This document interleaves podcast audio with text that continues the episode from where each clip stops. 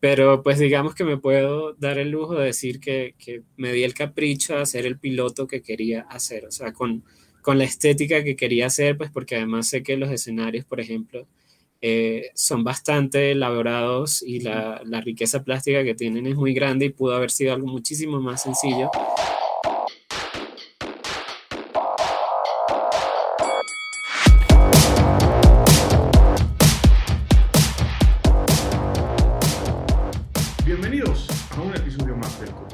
Yo soy su amigo, el mestizo enmascarado.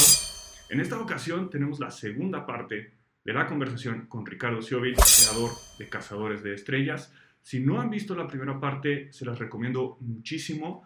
Eh, la plática, la primera parte de la plática con Ricardo, eh, hablamos un poquito de el inicio de su camino eh, en las artes creativas, un poquito de sus primeras experiencias como creador, también como emprendedor. Creo que vale mucho la pena lo decía la otra vez, es una plática muy inspiradora. En esta ocasión nos vamos a clavar un poquito más en Cazadores de Estrellas, eh, en, el proceso de pichar, en cómo fue eh, para Ricardo y lo que significó para Ricardo pichar y, ser seleccionado y la producción de su piloto. Si ustedes están interesados en crear sus propios universos, eh, crear y lanzar sus propias eh, series o creaciones en, el formato que sea. Creo que esta va a ser una plática muy interesante eh, para ustedes y una vez más vale la pena escuchar y poner atención en el proceso que siguió Ricardo y algunas de las implicaciones que cuando estamos del otro lado de la pantalla, es decir, viendo, quizá no forzosamente pensamos. Espero que disfruten esta segunda parte de la conversación con Ricardo Scioli. Pensando en en este salto, que, en nuestra historia estamos eh, llegando a él, eh, había ciertas implicaciones, voy a decir técnicas. Eh, en la convocatoria que Cartoon lanzó para Colombia tenía ciertos requerimientos, de los cuales quizá no tenías contexto, quizá tenías un poco, quizá algunos los tenías muy claros, pero hablando un poquito de la parte técnica, ¿Qué hiciste tú para pasar de suena inspirador, Cazadores de Estrellas está en mi mente, a aquí hay una Biblia terminada y en forma para que un ejecutivo la revise? Sí. A veces me gustaría hacer un mejor ejemplo, pero tal cual como lo dices a nivel técnico, implica un algo, es decir, para tú poder presentarte a este tipo de convocatorias tienes que cumplir con los requisitos. En este caso es presentar una Biblia que contenga este tipo de secciones, que esté dirigida a este tipo de público, ciertos eh, requisitos específicos. Yo en mi vida había hecho una Biblia del pitch, si acaso de nombre conocía el término Biblia del pitch, sin tener jamás que profundizar en eso y pues la verdad es que fueron unas semanas bastante locas, pues porque yo ya estaba trabajando horario de oficina como diseñador y tenía que llegar a mi casa a hacer la Biblia del pitch para poder presentarme a la par, o sea, de manera paralela, en que aprendía cómo se hacía una Biblia del pitch. Entonces, el, en ese momento la, el escenario se convirtió en tener la pantalla dividida por un lado tenía videos de YouTube o blogs que me estaban hablando sobre cómo se construye una Biblia o cuáles son las recomendaciones, porque si algo que he entendido de hacer Biblias es que no hay una fórmula de oro para hacer Biblias, sino hay una guía o una estructura base que condiciona, pero finalmente las Biblias, quizás además lo más bonito que tienen es que cada una tiene su propia, como su propia esencia. Entonces era a la par que estaba escuchando, leyendo esas charlas, estaba desarrollando no sé, inicialmente el logo de, la propiedad intelectual, empezando a, conceptualizar mejor los personajes, empezando a desarrollar de, entrada también como, como eh, desintegrar la estructura de la Biblia, pues porque tiene muchísimas, muchísimos apartados, ¿no? Como, bueno, ¿cuál es la sinopsis? ¿Cómo se hace una sinopsis? ¿Cuál es el logline? ¿Cómo se hace el logline? Para que no se parezca a la, a la sinopsis cómo redactar los, los springboards. Era la verdad bastante caótico y todo esto lo hacía en las noches después de llegar del trabajo, pero pues es lo que me hace ver un poco la, como la convicción que tenía en ese momento. Estaba creo que tan cegado, tan obsesionado, eh, o, tenía tal vez la claridad de, que quería presentarme o que debía presentarme, que pues no desfallecía, o sea, a pesar de que estaba cansado, ahí estaba.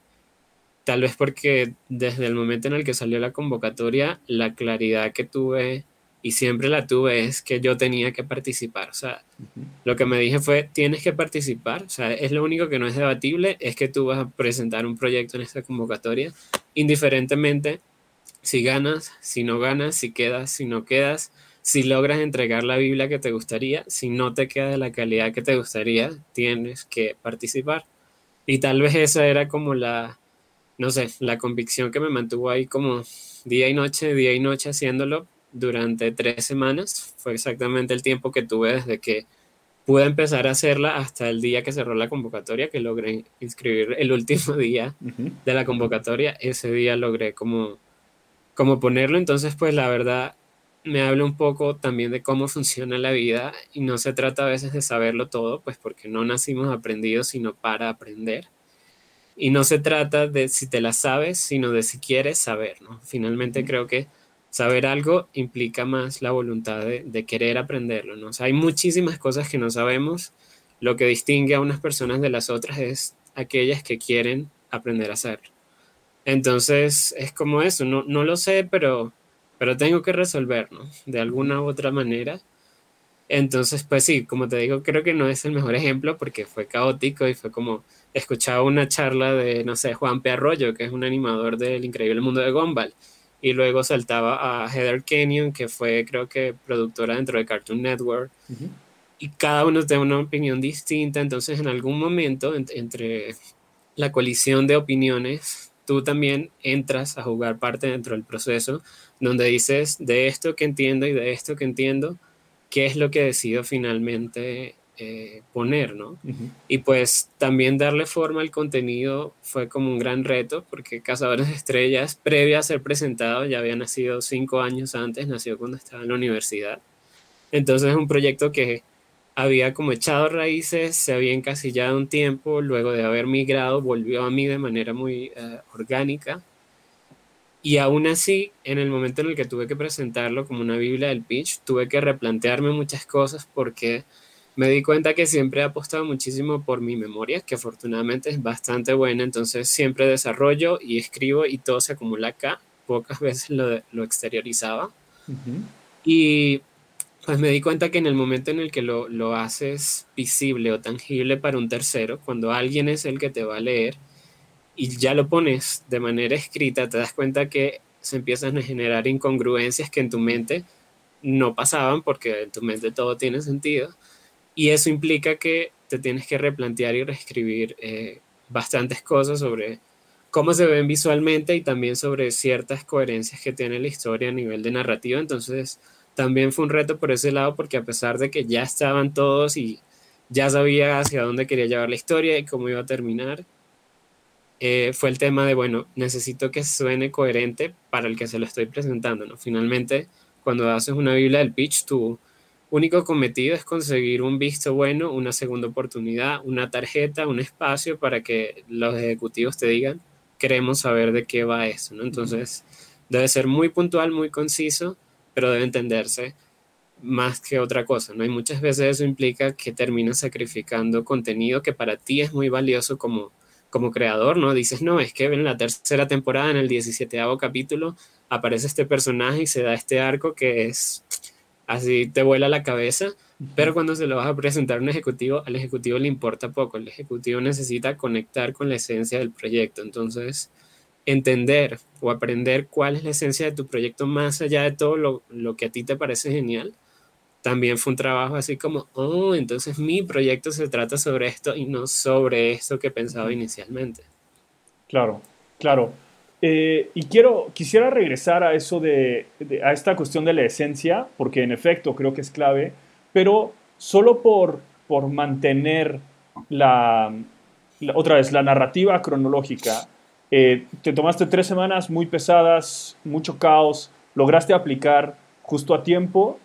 Eh, hubo el, último día, hubo el evento como tal de, de SIGGRAPH Bogotá, eh, que, creo que ese año también estuvo dentro del marco de Colombia 2.0 y, hay muchas cosas sucediendo en, ese evento. Eh, y te lo, te lo, cuento desde mi perspectiva. Para mí el, el, el, evento de, de SIGGRAPH Bogotá es muy cercano a mi corazón. fue muy significativo para mí ese, ese evento y, un gran amigo mío es uno de los organizadores de, eh, de, Bogotá Sigra. Y recuerdo cuando sonó mi, mi, teléfono y me llegó un mensaje de WhatsApp, un video, eh, que no sé si él grabó o grabó alguien más del equipo. Mi video. Del anuncio de, del ganador. Y, y, el mensaje solo siendo, este, mire esto, eh, así, no puedo de la emoción, ¿no? Este, y, que fue algo súper emocional ese, ese momento y ese anuncio. Ahí fue, cuando, ahí fue cuando tú supiste por primera vez. Cuéntanos un poquito de ese momento para ti. Sí, pues a ver, eh, luego de haber logrado escribir la Biblia, ya hubo como un momento de no sé si llegó la Biblia porque cuando escribes el proyecto nadie te dice gracias, la recibimos, simplemente tú le das clic y confías. Y creo que a la semana de, de, haberlo entregado, pues se tenían que publicar de manera eh, en línea. Los finalistas, pues porque siempre, como tú sabrás, estas convocatorias generan un pool gigantesco de proyectos, entonces tienen que, que cortar y dejar ya como un pool bien pequeño de, de, los finalistas finalmente. Y pues de hecho ya ser finalista a mí, o sea, ya en ese momento estaba como flotando, livianito porque pues es algo que no esperaba. Y eh, el hecho de quedar finalista pues solo implicó más trabajo, pues porque si no quedas dices, bueno, seguiré aprendiendo y mejorando. Pero al haber quedado pues la, la presentación presencial del pitch era dos semanas después del anuncio de los ganadores, entonces tenía dos semanas para nuevamente aprender a hacer algo que nunca había hecho. En esas dos semanas, porque además como te dije soy medio desquiciado, fue cuando se me ocurrió la gran idea de tejer a Philip y a Sibina en peluche. entonces, pues llegué a una situación un poco absurda donde ya tenía los peluches, porque los saqué así como en tiempo récord, porque cuando uno está obsesionado, algo pasa y uno rinde y el tiempo se congela. Pero todavía no tenía mi pitch presentado, o sea, tenía los peluches para que se viera bien, bien chulo, pero no tenía el pitch eh, presentado o, o redactado de cierta forma, pues porque como sabrás, un pitch siempre tiene la, la característica de ser algo muy puntual, muy rápido. Y teníamos exactamente siete minutos para hacerlo. Entonces, es, bueno, ¿cómo logro condensar esto para engancharlos, para, eh, para comunicar la idea de manera completa y que se entienda, para que les guste en estos siete minutos?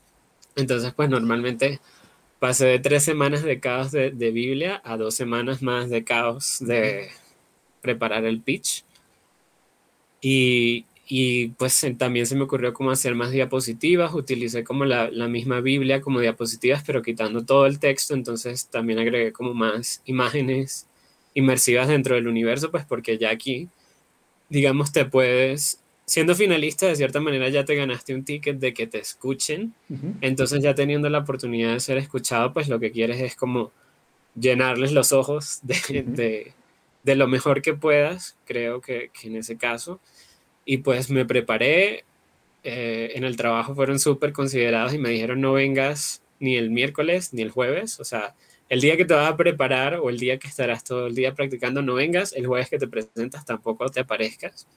Entonces, así tal cual me quedé en mi casa repitiendo como un loro, como bla, bla, bla, bla, bla, bla. Porque pues igual siempre creo que improvisas un poco, pero pues sí tienes que armar una estructura clave de, de dónde están los puntos importantes que claramente no puedes dejar de decir en un pitch. Y pues así como resumen, ese día que me presenté, junto con ocho finalistas más, quedamos 16 finalistas, ocho un día, ocho el otro día, y al final del segundo día era el, el cierre del evento. Yo creo que fui el cuarto tal vez en hacerlo obviamente me estaba muriendo por dentro porque nervios y bla, bla, bla, y pánico escénico y todo lo peor. Y es bastante curioso porque, bueno, no sé si es curioso, a mí no, me parece divertido ahorita porque lo en retrospectiva, en ese momento fue como eh, nerve raking, porque pues lo primero, se supone que solo íbamos a presentar ante Jaime Jiménez, que había pues venido a, Colombia para, para, hacerlo. Y ya cuando entrabas a la sala, era solo tú, el jurado y el equipo técnico que te ayudaba a poner la diapositiva y así.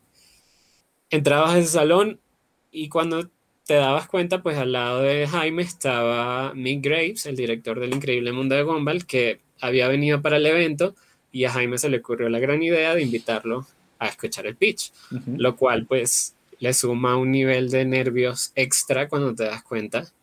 Entonces, pues no es, yo no había preparado un pitch en inglés, entonces lo iba a hacer en español. Entonces, Jaime tenía que traducirle a mí mientras yo hablaba y eso generó que Jaime dejara de mirarme. Entonces, básicamente le estuve pitchando mi historia al cuello de Jaime mientras él le traducía a Mick. Entonces, o sea, todo eso lo estaba analizando en el momento, pero igual pues tienes que seguir, ¿no? O sea, básicamente es, es una oportunidad ahora lo que tienes ahí, pero cuando me acuerdo es como, bueno, es una situación bastante divertida de recordar, no de vivir, de recordar. De hecho, me acuerdo que para el evento, como normalmente hace uno en este tipo de eventos, había impreso stickers de, de todo el arte de la Biblia con los personajes para repartirlos entre los finalistas y bla, bla, bla. Y en ese momento pues los saqué y estaba tan nervioso que básicamente se los tiré. Y ellos agarraron la bolsa y fue como, oh, empezaron a escoger y yo le dije, no, no, no, no, quédate con la bolsa. Básicamente les di como 50 stickers repetidos y me fui. Entonces, pues ya después de eso, lleva cinco semanas dándole como un desquiciado y trabajando y desarrollando. Y en siete minutos ya, ya se acabó. O sea, fue lo que fue en un momento entraste y en el otro ya estaba saliendo y es como, bueno, ya, ya lo que pudo ser, sin embargo, eh, yo al día siguiente, que ya volví al trabajo esa mañana, la premiación era en la tarde, y me preguntaron cómo me había ido, pues la verdad es que me di cuenta que estaba como muy lleno, por decirlo de alguna manera, porque después de hacer la, la presentación de los pitch, decidí pues además empecé a conocer a los otros finalistas y terminamos esa misma noche en el evento cenando todos juntos eh, pizza y haciéndonos el pitch los unos entre los otros y conociéndonos.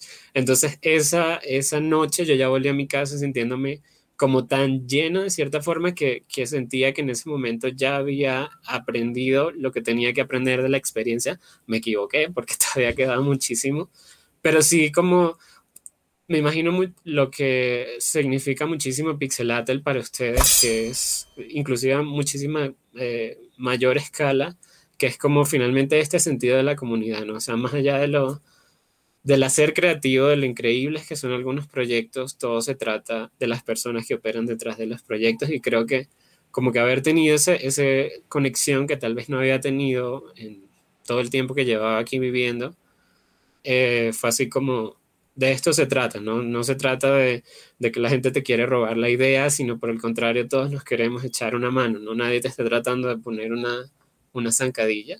Entonces, yo creo que ya me daba por servido. Esa tarde, aquí en Colombia, eh, estábamos en tiempo de disturbios en ese momento. Entonces, terminé yendo a la, a la premiación eh, de manera un poco aparatosa porque no había como transporte y tuvimos que salir ese día, de hecho, de la oficina como entre emergencia y por decisión de la universidad porque estaban, estaba caótica la cosa. Pero igual aún así, en lugar de irme para mi casa, pues terminé ya en el evento. Y pues sí, nos hicieron subir a todos al escenario y ya cuando Jaime dio la noticia, pues creo que pasa lo que le pasa a cualquier persona, que uno se pone un poco como blurry. Distingues tu nombre, es como yo soy ese, ese es mi proyecto. Pero pues no sé, creo que tu mente siempre dice un poco como, como que no, como que igual estás intentando por, no sé, por un, por amor a lo que haces, por respeto a tu trabajo, por, por la convicción de tener que hacerlo, pero nunca con la, con la aspiración de que, de que sí pase. Y pues algo que sí me han dicho muchísimo, básicamente todo el mundo, es que fue como un momento muy emotivo. Claramente para mí fue emotivo porque estaba ahí llorando y bla, bla, bla, bla, bla, porque soy muy emotivo pero al parecer como para la audiencia también fue como una energía general que, que, hizo que todo el ambiente se llenara como de un sentido ahí de, no sé por qué, pero terminó siendo muy emotivo, no era lo, lo planeado, pero sí fue como bien especial. Ok, el proyecto ganador es Cazadores de Estrellas de Ricardo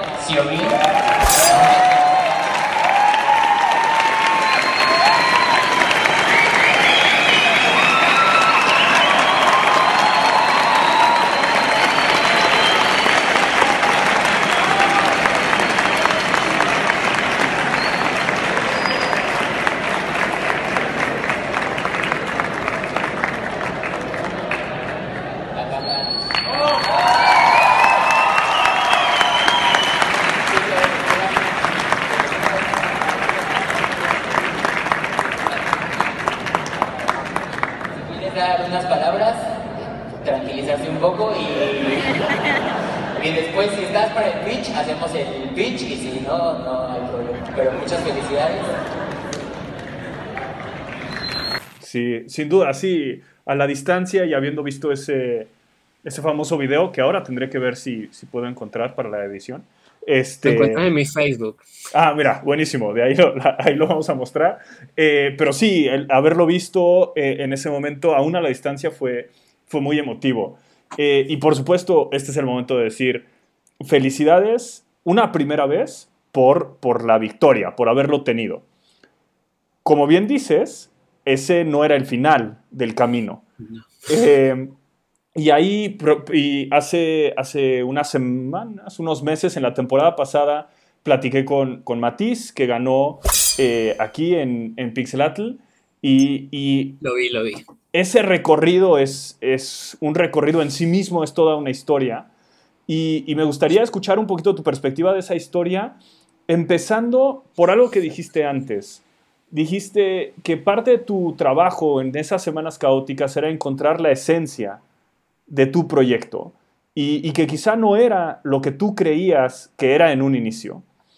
Ahora, sabiendo que ganaste, ya sabíamos, pero en nuestra narrativa, llegando a que ganaste, las conversaciones que tuviste con Cartoon, las, conversaciones que tuviste con el crew, tú tuviste que tener ya 100% claro, si no lo tenías en la Biblia, cuál era la esencia de tu proyecto.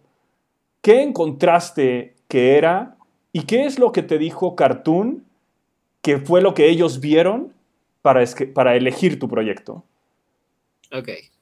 Si se me va alguna de las preguntas, me, me ayudas. Sin problema.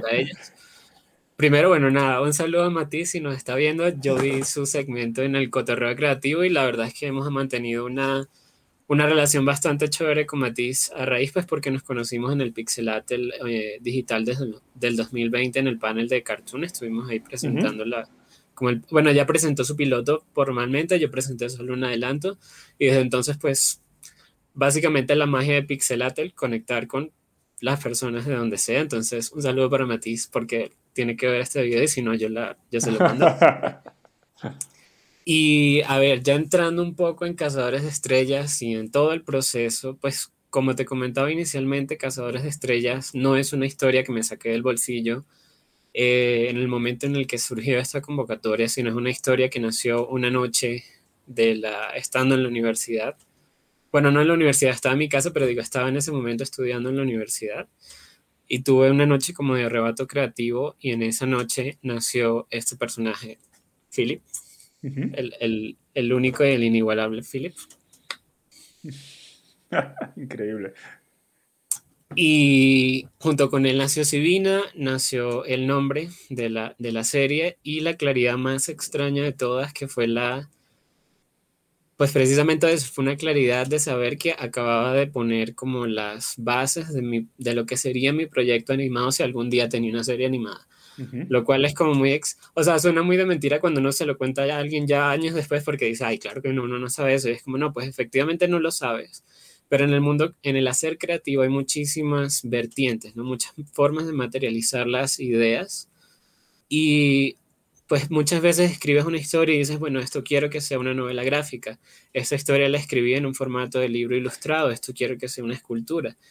Y a pesar de no haber tenido como esa conexión con la animación, tenía la claridad en ese momento que esa sería mi, mi serie, si algún día tenía una, pues porque igual creo que uno como creativo siempre quiere hacer mil cosas, o sea, yo quiero ser un gran director, pero también quiero ser un gran storyboardista y hacer libros y tal vez seguir haciendo peluches y un juego de cartas y un videojuego. O sea, siempre quieres mil cosas al tiempo, lo cual no es tan bueno a veces. Pero tenía, tuve esa claridad de que, de que esa era mi serie y tal vez por eso, o siempre pensaré que es la razón por la que en el momento en el que me enteré de la convocatoria, volvió a mí con esa claridad, como diciéndome, tú ya la tienes, ¿no? O sea, tú ya tienes la historia que presentarías en ese tipo de, de oportunidad, entonces no, no te pongas a escribir otra porque ya la tienes y además una historia en la que crees profundamente. Creo que en el hacer creativo uno desarrolla muchísimos proyectos, muchísimas ideas, pero siempre hay como un escalón que, distingue proyectos tal vez más pasajeros, más sencillos, que no tienen como una aspiración demasiado eh, grande, no porque no puedan ser buenos, simplemente digo que tu conexión con ellas es un poco más, eh, más suave, por llamarlo de alguna forma, mientras que tienes otras historias que son estas que, que no sé, que de cierta manera te pisan por dentro desde, desde siempre, ¿no? Que tiene muchísimo sentido para ti como, como creador y pues Cazadores de Estrellas definitivamente es para mí como uno de, estas ideas que, que tiene mucho peso y que en el tiempo solo ha se dedicó a crecer, a pesar de estar como encasillada, el tiempo solo la hizo más grande de manera pasiva, por así decirlo. Y pues además de haber hecho eso aquella noche, también hice unos mini boards, no, ni siquiera boards, como thumbnails y personajes de lo que era todo este reino de las ranas y de la historia de el plano que los lleva a construir la máquina. Aquí estoy spoileando por si alguien no se ha visto el piloto, pero curiosamente, eso que hice hace cinco años, que ya no son cinco, sino siete, eh, terminó siendo lo que hoy es el piloto, lo cual es una serie de eventos muy curiosos, pues porque nadie lo planifica así. En el momento en el que ya gané, pues básicamente en esa, en esa premiación que estaba yo tan emocional y que no entendía nada, Jaime me dijo como, disfrútate tu fin de semana, eso fue un viernes, me dijo, disfrútate el fin de semana, disfrútate tu victoria y el lunes yo te busco. Y efectivamente el lunes fue cuando ya empezamos a hablar y me presentó pues al equipo con el que iba a trabajar, en este caso las personas que iban a estar como pendientes de mí en el proceso. Y eh, tal vez de las primeras cosas que tuve que hacer fue volver a presentar mi pitch de manera esta vez en línea con, con eh, bueno, ahorita Yacora ya cambió de puesto, pero es el, creo que es el responsable del contenido de... Sí, ¿verdad? Sí, sí, sí, correcto, correcto. Sí, con Yacora. Un saludo para Yacora también. Em, a él fue la, persona que le tuve que volver a presentar el pitch. Él era el que me iba a acompañar en toda la parte del desarrollo creativo del piloto. Y curiosamente, fue mi mejor piloto, fue mi mejor pitch, perdón. Eh, no sé, simplemente lo, lo, supe en ese momento, fue una fluidez y una claridad y me parece genial que haya sido con él, con la persona con la que me haya tenido el mejor pitch, porque tal vez es la persona que más me interesaba que entendiera la historia más que nadie.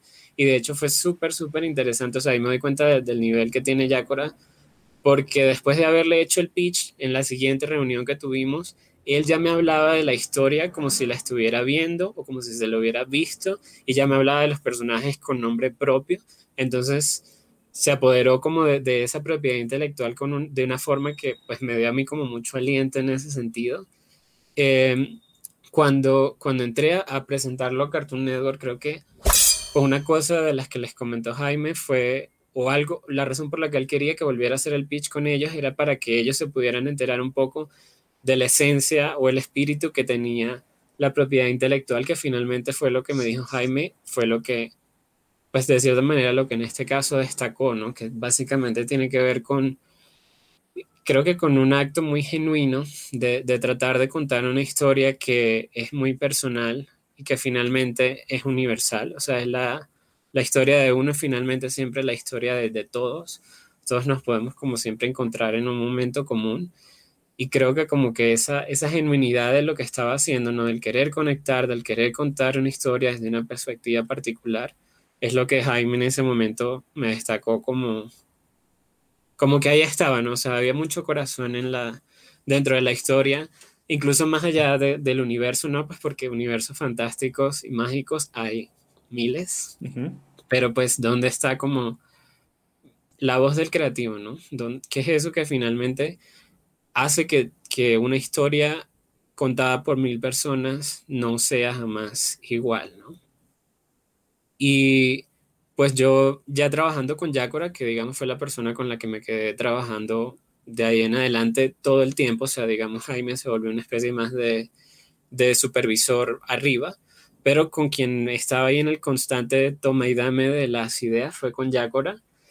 Y pues nada, una de las primeras cosas fue empezar a, buscar estudios. Yo no, no tenía estudio, era completamente eh, solito. Entonces, pues ellos me ofrecieron unos candidatos, yo también estuve buscando unos candidatos, a la par que ya por mi parte iba trabajando con él, lo que sería como la primicia del piloto. Me acuerdo que presenté cuatro propuestas diferentes de piloto porque, pues porque sí, porque Cazadores de Estrellas es una historia bastante amplia, o sea, a veces siento que es como mi hora de aventura con Steven Universe, con quién sabe qué otro tipo de, de cosas que sean como mezclado, entonces es como un universo excesivamente vasto, creo yo. Y pues de ahí un poco la razón que tratara como de agarrar cuatro momentos diferentes de la historia y decir, bueno, podemos presentar esta parte donde la historia ya ha avanzado más, pero es importante porque, eh, no sé, se radica en la acción. Este tiene que ver un poco más con conectar emocionalmente con cuál es el arco personal de los personajes. Esto tiene que ver más con entender dónde inicia la historia o cuál es la motivación que, que finalmente mueve como, como la historia. Entonces, pues ahí estuve desarrollando varios procesos de piloto en paralelo, pero finalmente pues coincidimos en el mismo piloto, que como te comentaba, terminó siendo pues la versión evolucionada de mis thumbnails y la primicia que hice hace cinco años, lo cual pues a mí me parece, o sea, yo no soy muy de creer en el destino ni en la suerte, no, no sirvo para eso, pero pues sí te hace como sentir un poco medio algo raro está pasando, pues porque pudimos haber escogido otro piloto, ¿no? Pudimos haber escogido otra historia entre las varias propuestas, terminó quedando esa que era la que fue escrita, entonces pues para mí eh, como creador pues tiene ahí como su peso emocional donde digo que como que no sé, qué, qué curioso y qué recordatorio de la vida y lo impredecible que es, es ver estos thumbnails feos, pues porque claramente todavía los tengo, y pensar, y luego ver el piloto y decir, se ven distintos, pero aquí estaba la, la, esencia, ¿no? Como, no sé, tener esa claridad desde hace tanto tiempo de, de qué era lo que querías contar, es algo que a uno siempre, a veces como que te sorprende, precisamente porque uno a veces se olvida de todo lo que hace o del trabajo que, que personal. Entonces como que conectar con estos momentos medio no sé, de, de sexto sentido son como raros, un poco raros. Claro, claro, claro. Oye, y, ahí, ahí volvemos muchísimo eh, a un tema que todo el mundo nos, nos, dice, que cuando nosotros pichamos nos dicen que, Jaime y, y Yácora, eh, con quienes también trabajamos, eh, nos, nos dicen mucho, que es esta idea de una conexión auténtica entre tú y la historia que estás contando, ¿no? Eh, y hace, hace un momento, más rumbo al inicio de la conversación, hablabas un poquito de cazadores de estrellas como este gesto de dar el salto, ¿no? Un poquito lo conectabas con tu experiencia habiendo migrado de, tu país a, a otro país y aunque quizá no lo habías hecho tan consciente, pues hablábamos de estos saltos que has dado tú eh, constantemente en tu desarrollo profesional y estoy seguro personal. Esa es la esencia de Cazadores de Estrella, es, es la fe, es dar el salto o cuál es para ti la esencia de, esta, de esta propiedad, de este show. Sí, creo que, creo que ya de por sí ahí como que le, le atinaste un poco a, a esto. Yo, la verdad es que creo que hoy estoy aprendiendo bastante porque tú estás asociando cosas que yo no había asociado, entonces es como, ah, ok, tomar nota de, realmente lo que es mi trabajo, ya cuando alguien te da la impresión. Pero sí, sea, un poco el, hecho de haber migrado y la razón por la que Cazadores de Estrellas volvió como a, a latir en ese momento tiene un poco que ver con la motivación inicial del personaje protagónico. Finalmente yo, Cazadores de Estrellas, lo resumo como una analogía fantástica de mi propia experiencia de vida, de los aciertos y desaciertos que he tenido en el tiempo, de las personas con las que he llegado a cruzarme, de los aprendizajes que he tenido de aquellas personas que llegan, de aquellas personas que se han ido. Entonces finalmente es solo como una especie de, no sé, creo que de carta de gratitud hacia, hacia esta experiencia que, finalmente decidí contar. Y un poco eh, en el momento en el que coinciden, cuando, cuando migro, tiene que ver en que Philip y yo en ese momento estuvimos en la, como en la misma tónica. Se trata finalmente de este personaje que a pesar de las adversidades deja su zona de, de comodidad convencido o guiado por esta voz interna que le dice que hay algo más grande allá afuera esperando por él. Y básicamente esa es eh, como la primicia, ¿no? Más, más que la, esencia viene a ser como la primicia de, de, por qué pasa todo. Y en ese momento claramente yo estaba en esa misma situación, donde estaba abandonando esta zona de confort en la que estaba acostumbrado, en la que en cierta manera ya había aprendido a, a desenvolverme dando un salto al vacío con cero garantías, sencillamente bajo la única convicción de esa vocecita que me dice que hay algo más grande allá afuera para mí. Claro, y que, y que creo que en, mayor o menor medida eh, es universal. Todos hemos experimentado eso y lo seguiremos experimentando eh, por los siglos de los siglos. Es, parte de, de, de ser, ¿no? Este, eh, está súper bonito, está, está muy bien. Eh, cambiemos de velocidad un poquito y hablemos de la parte técnica. Tú tenías un poquito de experiencia en el mundo de la animación por, por esos dos empleos que habías tenido y de pronto tienes frente a ti la misión de ejecutar un piloto. Tú eres la fuerza creativa detrás de... Cartoon pone a tu disposición, bueno, a Yakora, que es, que es un tipo talentosísimo, en, su trabajo de ayudar a, creadores a hacer realidad su visión, eh, es decir, la visión del creador. Eh, entonces tienes, tienes a tu derecha a, a y ponen frente a ti y tú investigas opciones de estudios. ¿Cómo llegas a la decisión de con qué estudio trabajar y, y cómo fue ese proceso que me imagino hubo un montón de aprendizaje también? Uf, claro. Yo, o sea, de hecho me atrevo a decir que son como estos momentos de la vida que tú sientes que ponen una línea o trazan una línea respecto a quién eras, profesional o eh, emocional o personalmente, a quién te conviertes. O sea, siento que son estas experiencias que te obligan, porque de cierta manera para poder salir de ellas tienes que asumirlo, te obligan a crecer en muchísimos aspectos, no solo profesionalmente, y que pues precisamente como que son los momentos en los que subes de escalón porque siento que a veces uno siempre está creciendo, siempre estás aprendiendo, pero a veces son estos saltos eh, sustanciosos los que te obligan a, a probarte básicamente quién eres o de qué estás hecho. Y respecto un poco al tema del estudio, pues siempre lo diré, tal vez fue la etapa donde más invertí tiempo y no debía, porque me costó muchísimo eh, apostar por un estudio, porque, pues, como te digo, tenía poco tiempo viviendo aquí en Colombia, no tenía como esa vinculación con el mundo de la animación como para decir que ya había estado como hablando, conociendo gente del medio y pues un poco a raíz de, la, de haber ganado la convocatoria con Cartoon se manifestaron muchos estudios que pues que querían producirlo. Y pues yo le dije que sí a todo el mundo, sí en el sentido de, de hablemos, de, de, yo te converso, tú me conversas, tú me presentas el estudio, yo te presento el proyecto. Y entonces pues terminé creo que viendo alrededor de 12, 11 estudios más o menos. Entonces pues por eso digo que me eché muchísimo tiempo porque pasados los tres meses y medio yo todavía no había escogido un estudio.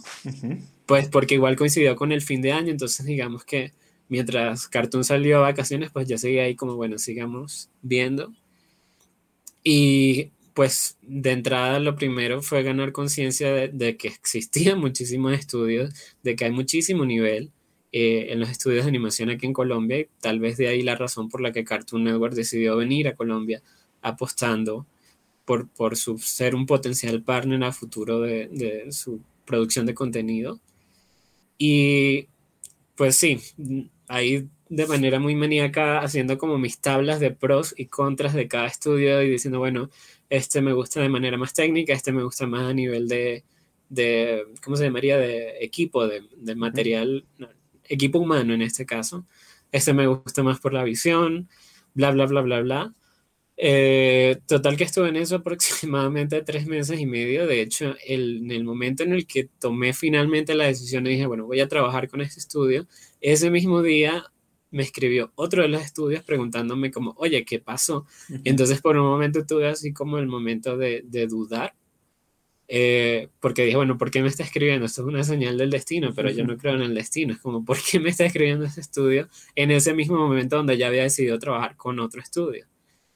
Y pues de hecho ese fue el, no le había dicho ni siquiera ni al estudio ni a Cartoon Network y ese fue el primer estudio que le dije, no, voy a trabajar con ese estudio y ya de en adelante dije, ya, o sea, ya hazlo regla, ¿no? Ya lo dijiste, ya no lo cambies, porque por alguna razón uno termina como apostando por el estudio. Finalmente, creo que más allá de talento, porque vi muchísimo talento en, muchísimos estudios, se genera como una conexión emocional, creo yo. Yo siempre soy muy de, de, de joder con eso, de apelar por la parte humana, o sea, más allá de, bueno, nosotros somos el estudio que ha tenido mil premios y ha sacado estos cortometrajes súper reconocidos, me interesa saber es quién es la persona que está detrás de eso, ¿no? O sea, finalmente, ¿cómo llegaste ahí?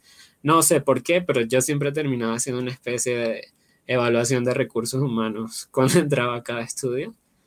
Y finalmente dejé que mi proyecto decidiera. Sé que es como una manera un poco extraña de, de concebirlo, pero sí me gusta pensar en mi proyecto como un ente independiente. Una vez que ya es creado, empieza a crecer por sí mismo y empieza como a vibrar con su propia esencia y finalmente fue como entregarle los estudios a mi, a mi proyecto, a Cazadores de Estrellas y decirle, tú sabrás con cuál vibras finalmente. Sé que suena muy extraño. A veces tengo maneras muy raras de pensar, pero finalmente eh, eso fue lo que terminó de, como de condicionar esa, esa decisión y la verdad es que creo que mi proyecto supo muy bien a quién necesitaba porque estoy como muy, muy, muy, muy contento con, la, con el estudio con el que terminé trabajando. Que, que ese estudio, si no me equivoco, fue Dinamita. Dinamita. De acuerdo, de acuerdo. Animación. Eh, ahora mismo nosotros estamos haciendo un, proyecto con ellos eh, y, y, yo sé que no crees en el destino, pero casualmente eh, el primer nombre que le pusimos a nuestro estudio era Estudio Dinamita. Eh, al final no, no nos quedamos con ese nombre, pero, pero por un tiempo así nos estuvimos moviendo. En fin, no sé qué signifique, solo lo, dejo ahí que flote un poco en el aire. Em, ok. el primer em, nombre de ellos también fue Vida Calavera, no me exactamente, sí, sí, y, cambiamos. Em, todas las historias tienen eh, la oscuridad de la noche antes del amanecer, el Dark Night of, the Soul. Cuando tú estabas haciendo eh, ya el episodio, trabajando con Dinamita, trabajando con Cartoon, con un deadline que siempre hay, con un presupuesto, ¿cuál fue el momento, el Dark Night of the Soul? ¿Cuándo fue el momento que dijiste no vamos a llegar? Septiembre.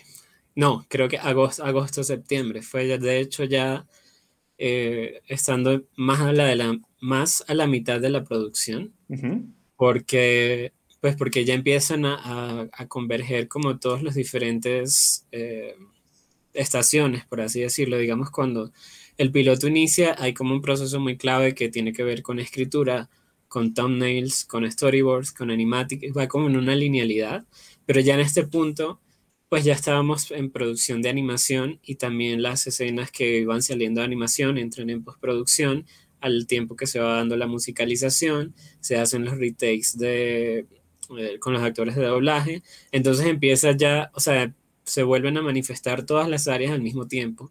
Y pues como showrunner en este caso, tú estás en todo, bueno, tú decides estar en todo porque eh, sé que hay veces donde no pasa. Yo en lo personal creo que es, es precisamente lo que significa ser showrunner, es como estás ahí todeando a todo y entras en, en, un proceso de no multitasking, sino como multiswitching, me estoy inventando el término, porque no es hacer todas las cosas al mismo tiempo, sino tener la capacidad de atender un tema en un tiempo determinado con toda la atención que se debe y tener la capacidad de luego apagar ese switch y prender otro switch para atender otra área. Entonces, atiendes la primera hora animación y luego saltas a revisar sonorización y luego pasas a post y luego revisas eh, desarrollo de, escenarios o, colorización, lo que sea.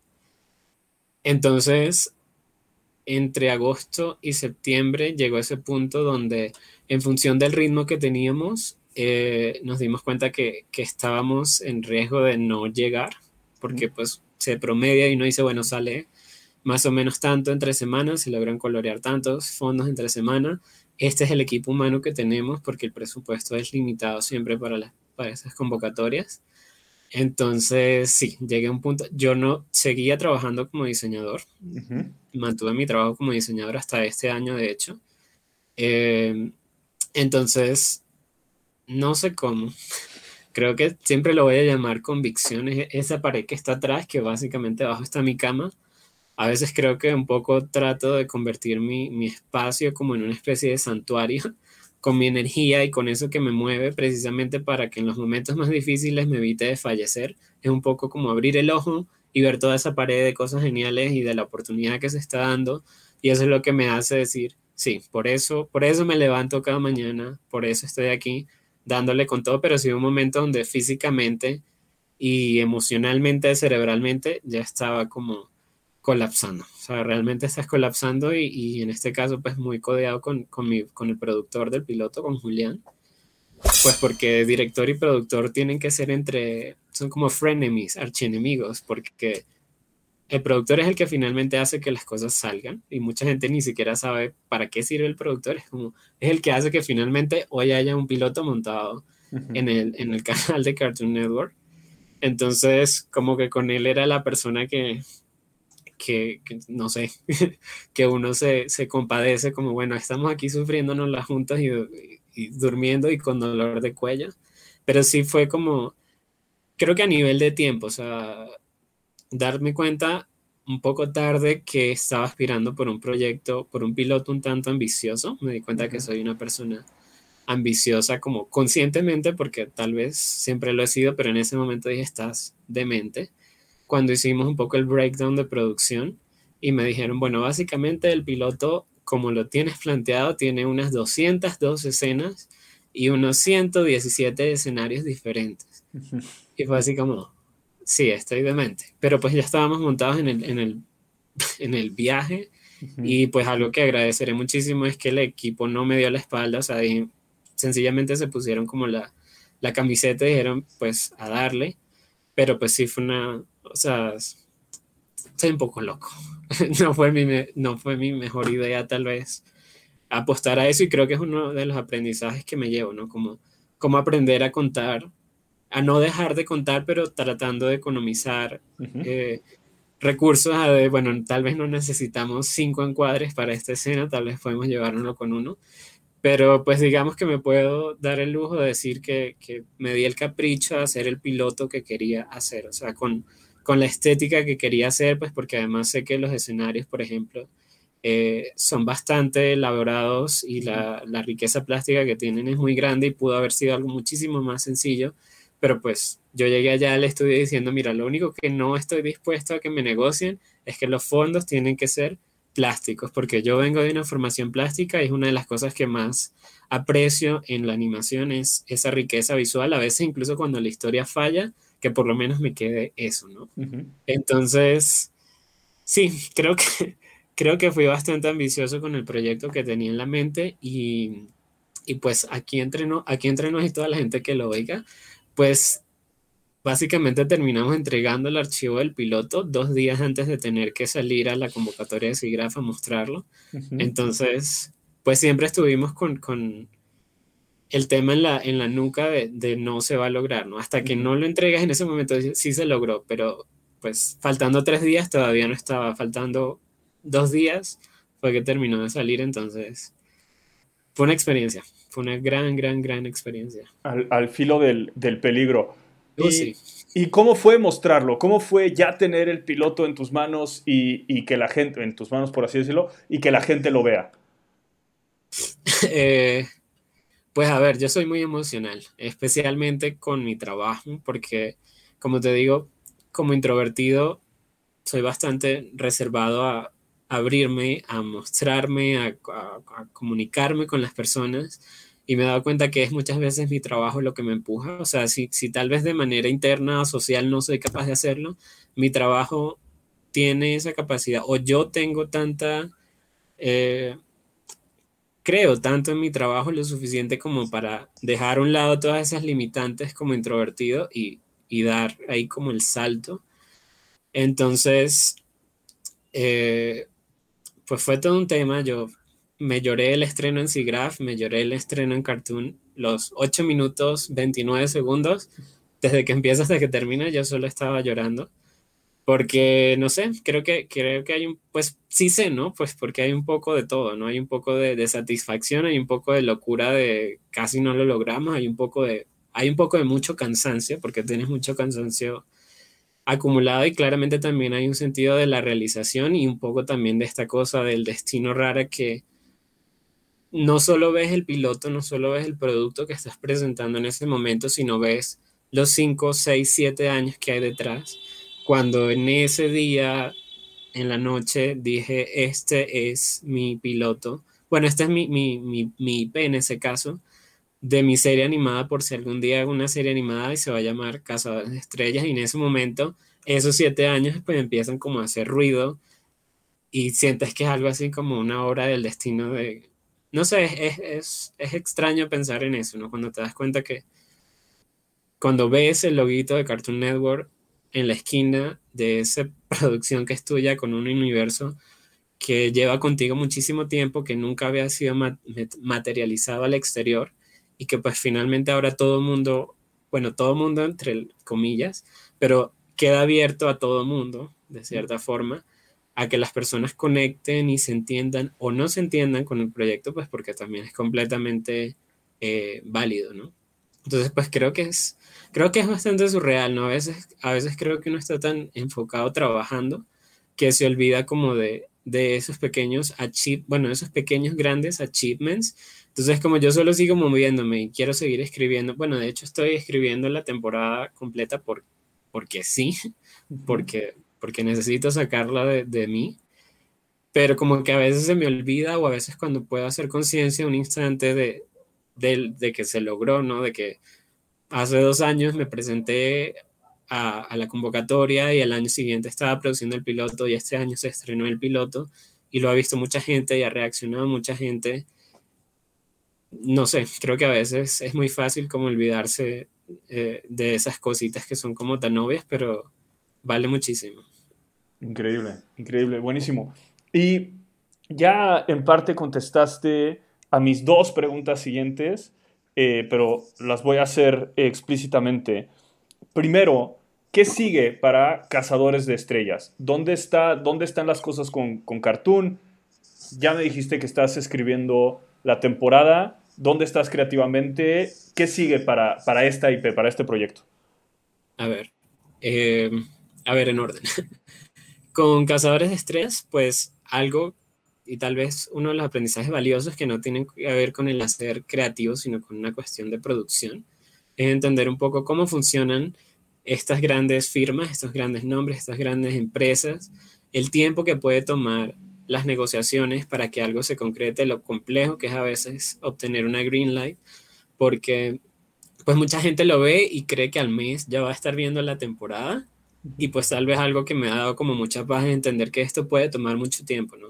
O sea, lo que vaya a pasar con Cazadores de Estrellas es una cosa que años incluso, como, no sé, el ejemplo de Cinema Fantasma, ¿no? ¿Cuánto tiempo tienen ellos dándole hasta que finalmente se logra? Entonces como que por ese lado no me estoy apurando, como decir, no, es que si ya no me dijeron hoy, pues ya no me van a decir, es como mantengo el escenario sencillamente abierto y pues mientras tanto creo que internamente porque así fue hace muy poco que decidí seguir atando la historia, indiferentemente de lo que pase con Cartoon, decidí llevar la propiedad a otra casa productora, decidido convertirlo en un cómic, tengo como la claridad de que la historia para mí tiene el suficiente valor y peso como para ser contada, ¿no? De cierta manera, mm, a veces lo que me motiva es un poco pensar que yo creé esta historia un poco para depurar mi propia vida, mi propia experiencia de vida, para, para sanar, para entender, para procesar todo lo que pasaba.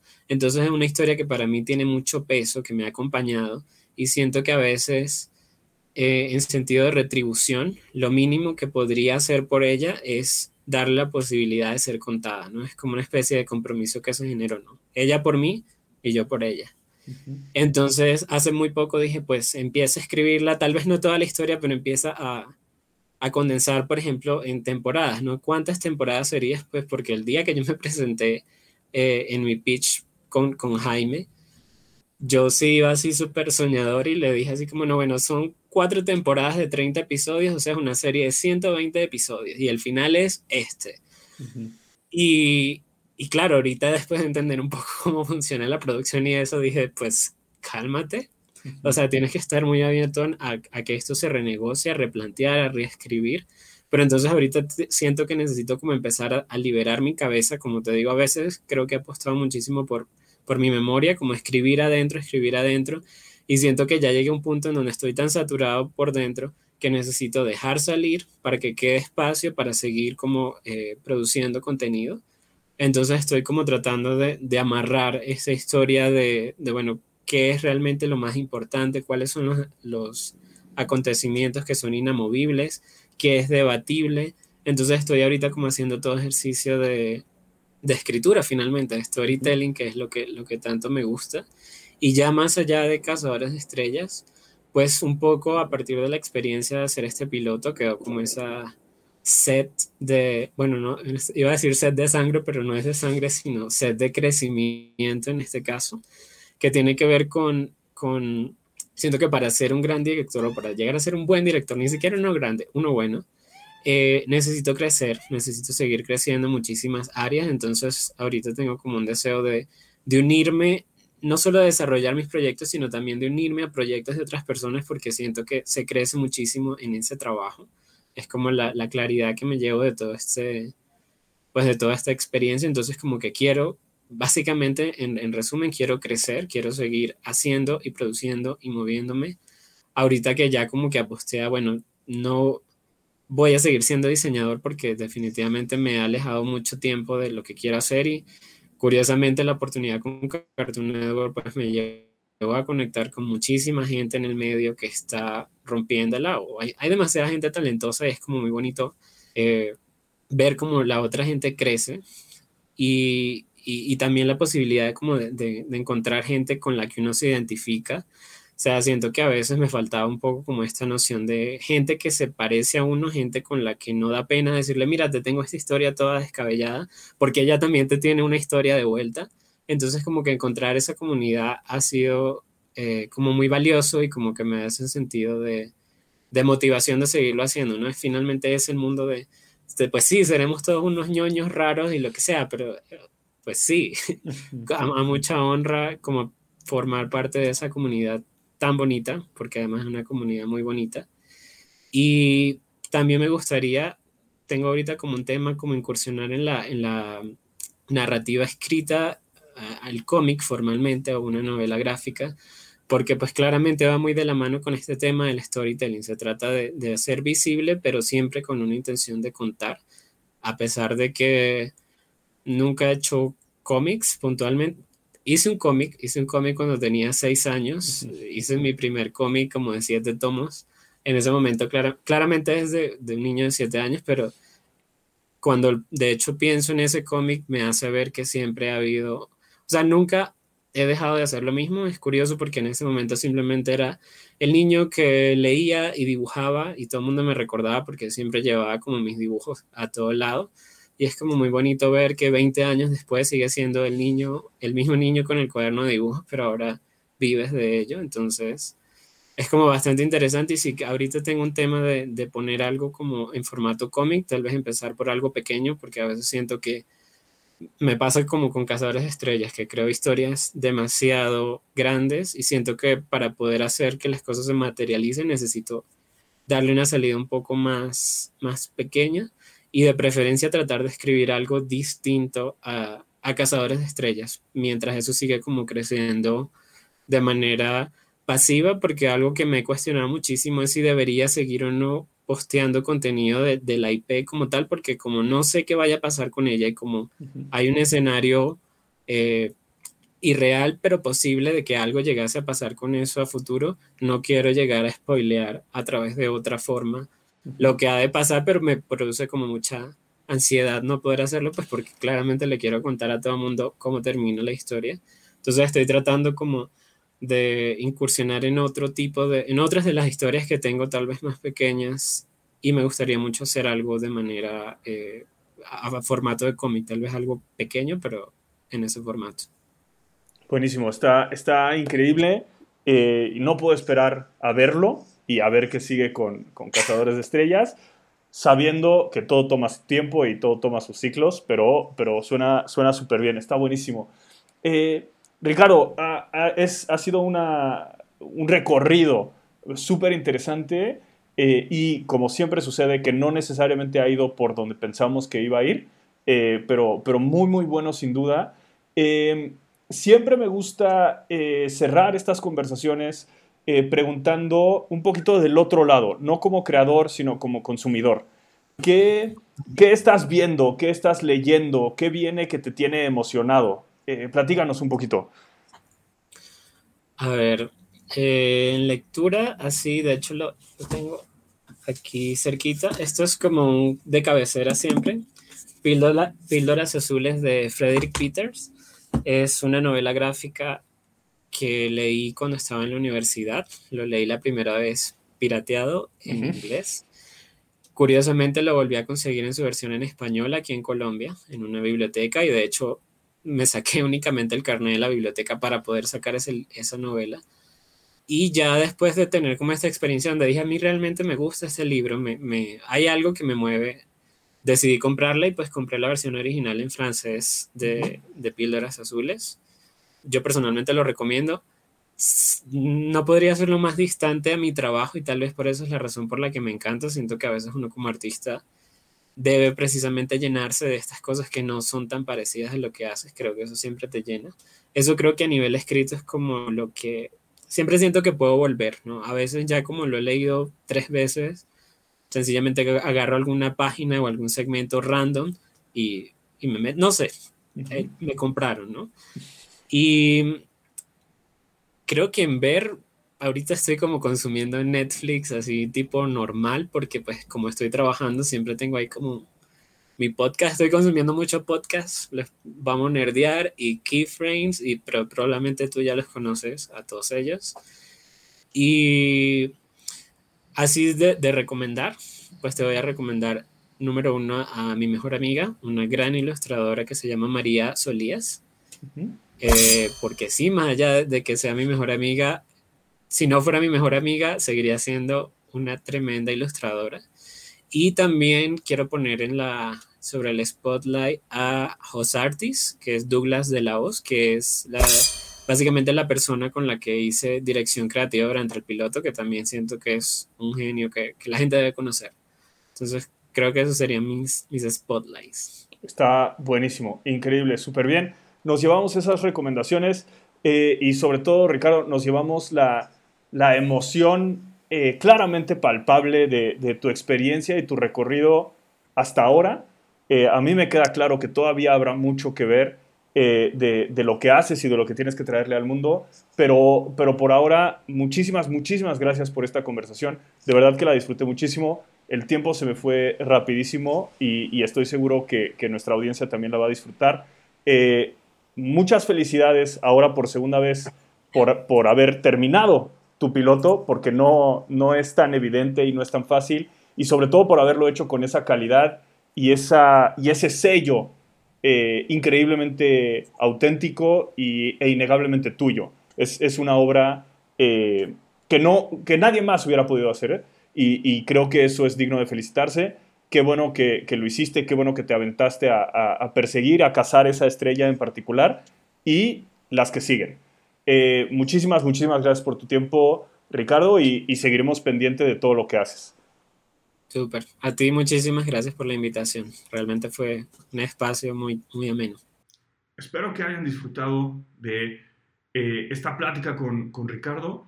Eh, una vez más, hay, hay algunas cosas que, que, destaco, que creo que son importantes. Ciertamente, eh, la idea del equipo es una idea que en todas nuestras conversaciones aparece, que es fundamental en estos medios creativos en los que estamos.